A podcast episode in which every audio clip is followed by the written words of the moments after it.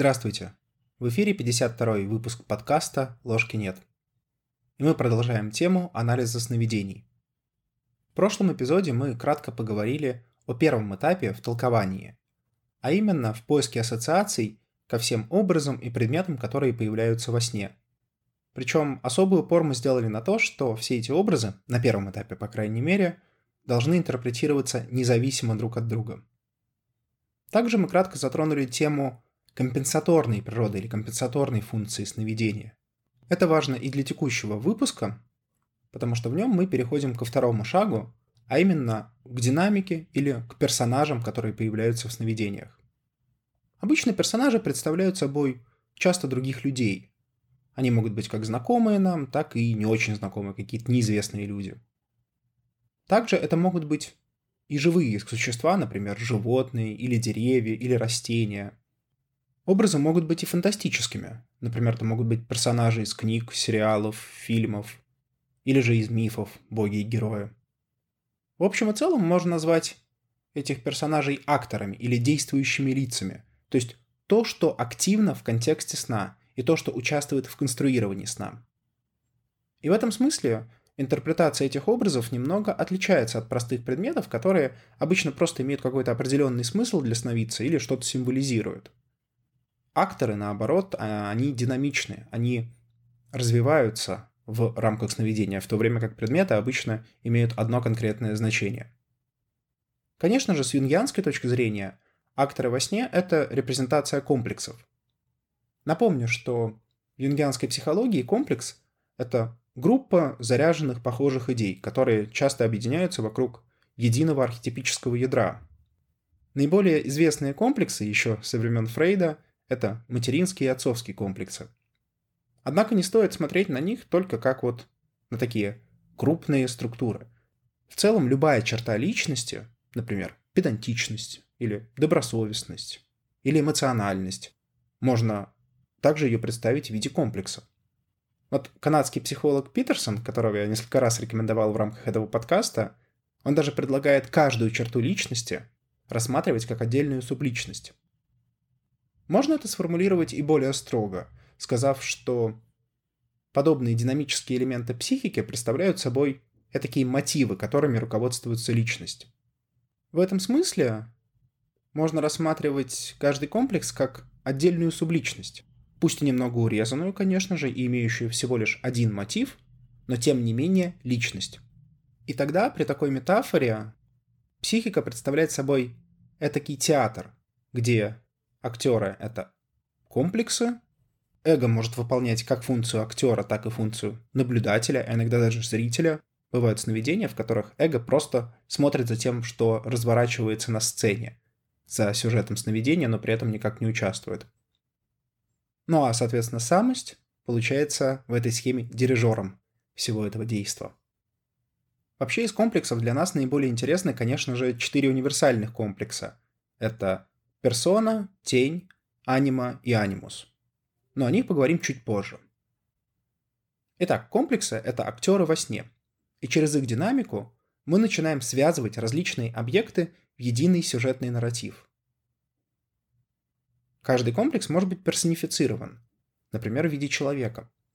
И как мы уже обсуждали в предыдущем эпизоде, это совсем не означает, что сновидение хочет что-то сказать именно об этом человеке.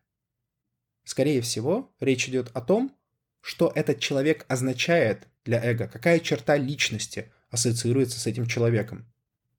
Очень часто во снах мы можем наблюдать ситуацию, когда последние события так или иначе манифестируются в сновидении. Ну, например, поговорили мы с кем-то или поругались с кем-то, или наоборот, хорошо провели с кем-то время, и этот человек появляется во сне. Это не значит, что это компенсирует какую-то одностороннюю позицию по отношению к этому человеку. Да, так может, но не обязательно. Возможно, в этом человеке есть нечто, некоторая черта, о которой что-то бессознательное хочет нам сказать. Поэтому в этом смысле всегда нужно амплифицировать персонажа как некоторые черты нашей личности, а не как реальных людей. Важно и то, где персонаж сновидения появляется. Например, вы можете увидеть кого-то из ваших знакомых, находящихся в вашем родительском доме. Как вариант, это может указывать на то, что в отношениях с этим человеком на вас влияет так или иначе либо комплекс отца, либо комплекс матери. Это следует из того, где, собственно, происходит действо. Или, например, частым сюжетом во сне является сюжет преследования. Например, вас может преследовать маньяк или огромный саблезубый кузнечик, от которого вы пытаетесь спастись у себя дома. Что это может означать? Ну, как минимум, что есть некоторые части вашей психики, некоторые субличности, мотивы, которые злы на вас, потому что в сознательной жизни вы их не замечаете. Это может быть мотив мускулинности или агрессии, который, кстати, вполне может быть позитивный, а может быть и нечто другое. Преследование во сне символически переворачивает ситуацию. Когда вы находитесь в сознании, когда вы бодрствуете, вы сдерживаете эти комплексы. Во сне, к сожалению, это уже не работает, и поэтому комплексы могут преследовать вас. И вы скрываетесь у себя дома, а дом может символизировать как раз границы эго. На что указывает такое поведение во сне? На то, что вместо того, чтобы как-то конфронтировать с этим содержанием, вы пытаетесь просто от него спрятаться. Кстати, очень частый мотив тоже, когда человек решает встретиться лицом к лицу с преследователем, который возникает во сне, этот преследователь превращается в нечто милое, белое и пушистое. Это отлично отражает ту мысль, что вообще очень многое из вытесненного или подавленного не так страшно, как мы сами себе об этом рисуем в сознании. Ну вот, сколько копий сломано запретами на то или иное поведение. Например, для мужчин существует негласный общественный запрет на проявление своих эмоций или чувств на, в обществе, на публике. Об этом, кстати, очень хорошо пишет Джеймс Холлис в своей работе «Под тенью Сатурна». Мы опасаемся, что наши родные, близкие, друзья, да и общество в целом не примут нас. Хотя по факту все либо ровно наоборот, нас примут и такими, и даже еще более худшими, либо же вообще все нейтрально. Ведь можно рассматривать это из серии, что если вы думаете о том, что обществу до вас есть какое-то дело, то ваша проблема не в этом поведении, а в вашей гордыне и инфляции вашего эго. В общем, для каждого персонажа во сне нужно понять, какую конкретно черту характера, какой комплекс он отражает. Напомню те вопросы, которые мы задавали в 49-м эпизоде для того, чтобы упростить немножко этот процесс идентификации. Первый вопрос – какую часть личности представляет этот персонаж? Второй вопрос – где в реальной жизни присутствует такая же динамика? С чем это ассоциируется у вас? И третий вопрос – что эта черта моей личности означает для меня? Собственно, ответы на эти вопросы и помогут определить смысл соответствующего персонажа во сне.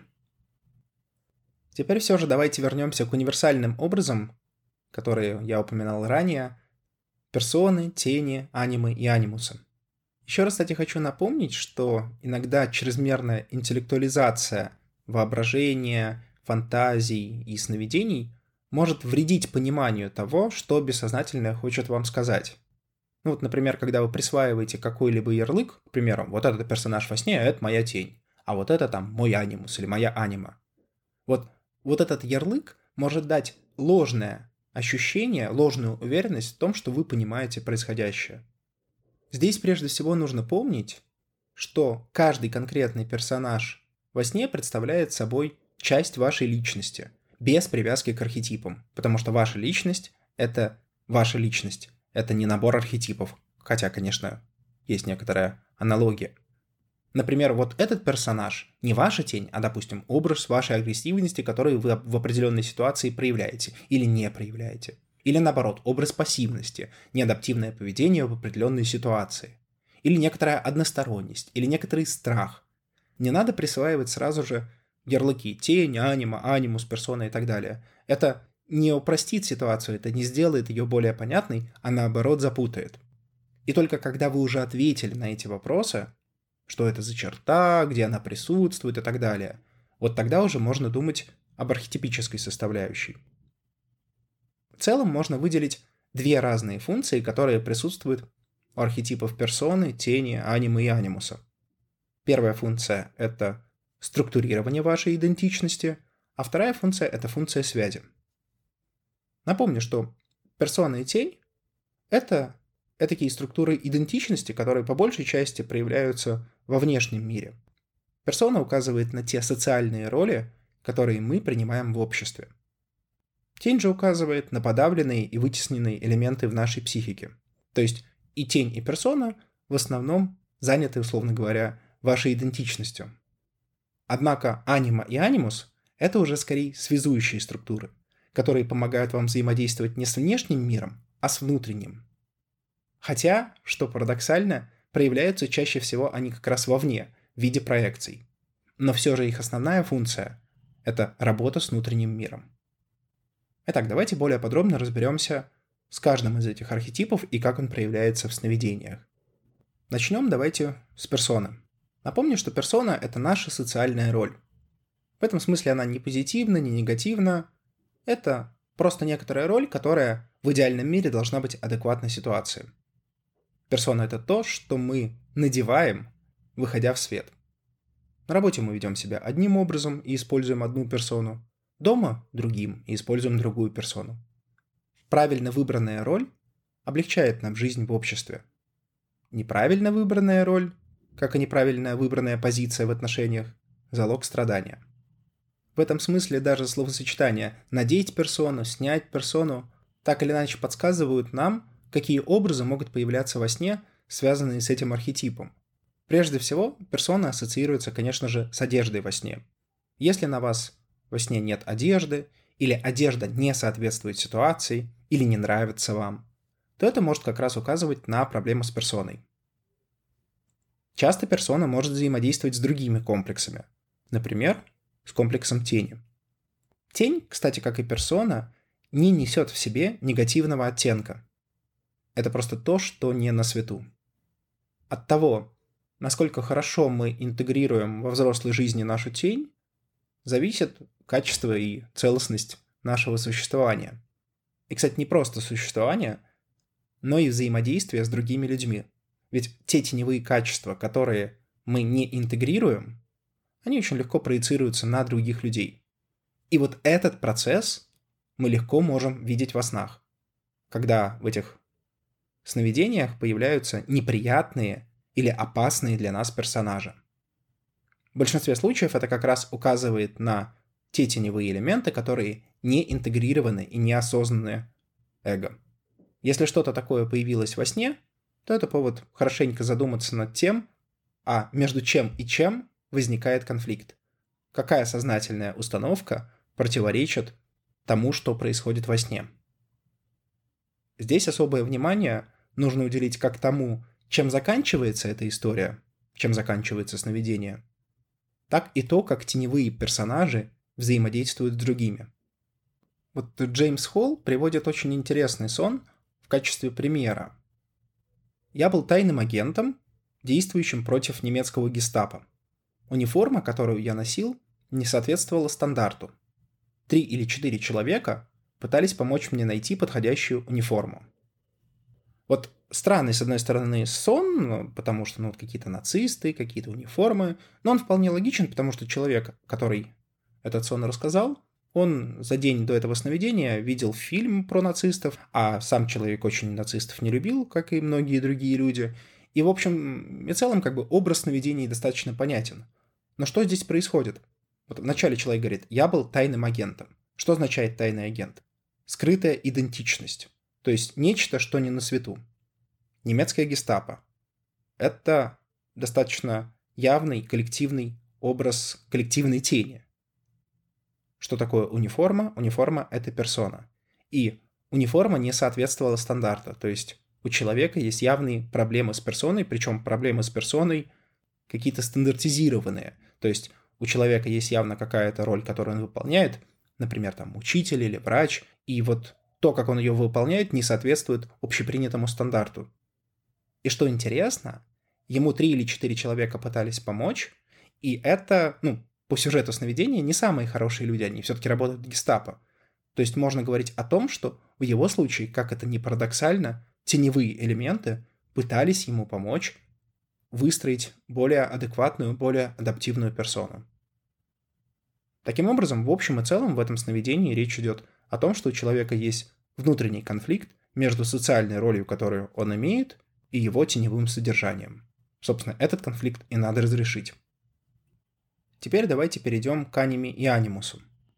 В общем и целом, их задача — это расширение нашей индивидуальной сферы, то есть функция проводника во внутренний мир. Но, как я уже отмечал, часто они проявляются в виде проекций, причем проекций на людей противоположного пола, в отличие от тени. Кстати, да, я не уточнил важный момент, что когда мы говорим обычно о тени, во сне это персонаж того же пола, что и сам сновидец. То есть, если я мужчина, то... Или ощущаю себя мужчиной, то моя тень будет также мужской. Если я женщина, то, соответственно, женской. С анимой и анимусом ровно наоборот. Это персонажи во сне, которые противоположного пола. И за этими персонажами, конечно же, нужно очень внимательно следить. Ну, с одной стороны, казалось бы, а что такого? Ну, проецируются они, ну и ладно. Но вот Холл очень грамотно отмечает, что чрезмерно активное аниме или анимус, они могут очень легко истощить силы эго. Логика простая. Если человек что-то проецирует, то когда мы проецируем, мы переносим собственную часть на другого человека, собственную часть личности. И если переносить много и часто, то, собственно, себе ничего не останется. Помните, мы в одном из эпизодов про проекцию говорили о метафоре внутреннего золота, которую предложил Роберт Джонсон. Проекция — это когда вы передаете свое внутреннее золото на хранение другому человеку. Да, конечно, вам становится легче, потому что вы свою поклажу отдали, но и золото у вас при этом меньше. Если вы раздадите все свое внутреннее золото, чем вы, собственно, станете, что у вас останется. Поэтому необходимо все-таки как-то ограничивать количество возможных проекций анимы и анимуса. И поэтому за персонажами противоположного пола в сновидениях нужно очень внимательно наблюдать. Причем эти персонажи могут как указывать на текущее состояние дел и вашу текущую связь с самостью, так и вполне указывать на крайне прозаичную вещь, на ваши текущие межличностные отношения с людьми противоположного пола. Опять же, когда мы обсуждали стадии развития аниме и стадии развития анимуса, помните, у аниме это Ева, Елена, Мария и София, а у анимуса это, соответственно, Фалос, муж, любовник и Гермес. Так вот, вот эти стадии имеют на самом деле непосредственное отношение к тому, как анима и анимус представлены в сновидениях. Ну вот, например, если во сне на вас нападает или как-то околдовывает ведьма, или же, если вы, например, во сне, если вы мужчина и во сне идете с девушкой, а затем эту девушку кто-то похищает, такой вариант. Или если, например, встречаются такие персонажи, как гарпии, эльфы, медузы и прочее, то все это может указывать на недифференцированную аниму в своей первой стадии. Хотя, конечно, образ ведьмы, честно говоря, может ассоциироваться и с архетипом матери. Таким образом, то, какой образ аниме или анимус принимают в вашем сновидении, может указывать на стадию развития соответствующего архетипического образа в вашей психике. И это уже будет касаться не только конкретных людей, там, например, ваших партнеров или близких друзей, но и отношения с противоположным полом в целом. Собственно, в этом и польза соответствующего знания, что вы можете понять, где и какая стадия сейчас актуальна. Отмечу, что это неплохо и нехорошо, это просто некоторая констатация факта. Не надо здесь заниматься самобичеванием и говорить о том, что «О боже, у меня аниме на первой стадии» или «Анимус на первой стадии». Это не об этом. Собственно, каждую стадию развития и аниме, и анимуса нельзя пройти целиком. Всегда что-то остается. И вот это что-то периодически может актуализироваться во снах. Поэтому даже самый развитый человек не застрахован от того, что что-то еще на первой стадии аниме или анимуса вполне может быть актуально здесь, сейчас, в конкретной ситуации. Отдельно нужно обратить внимание на то, как персонажи противоположного пола, анима и анимус, взаимодействуют с другими персонажами. Например, частым сюжетом может являться взаимодействие, например, женщины постарше или матери и девушки во сне у мужчин. Или же отцовской фигуры с фигурой молодого человека у женщин. Характер такого взаимодействия может указывать на существующую диспозицию комплексов. Если, например, во сне материнская фигура управляет фигурой девушки, то это может указывать на неразделенность или зависимость анимы от материнского комплекса.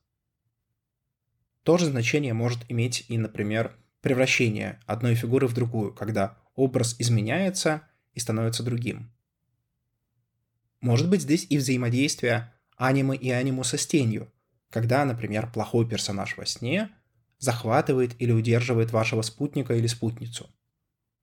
В этом случае мы можем интерпретировать это как теневое влияние, которое оказывает воздействие на эго в плане межличностных отношений. Или, говоря более современными словами, подобный сюжет может указывать на то, что у человека есть когнитивный байс или некоторое внутреннее нерациональное предубеждение, которое просто-напросто мешает вам строить настоящие аутентичные отношения. Таким образом, у нас получается, что фигура того же пола, что и сновидец, часто символизируют тень, а фигура противоположного пола, соответственно, аниму и анимусом.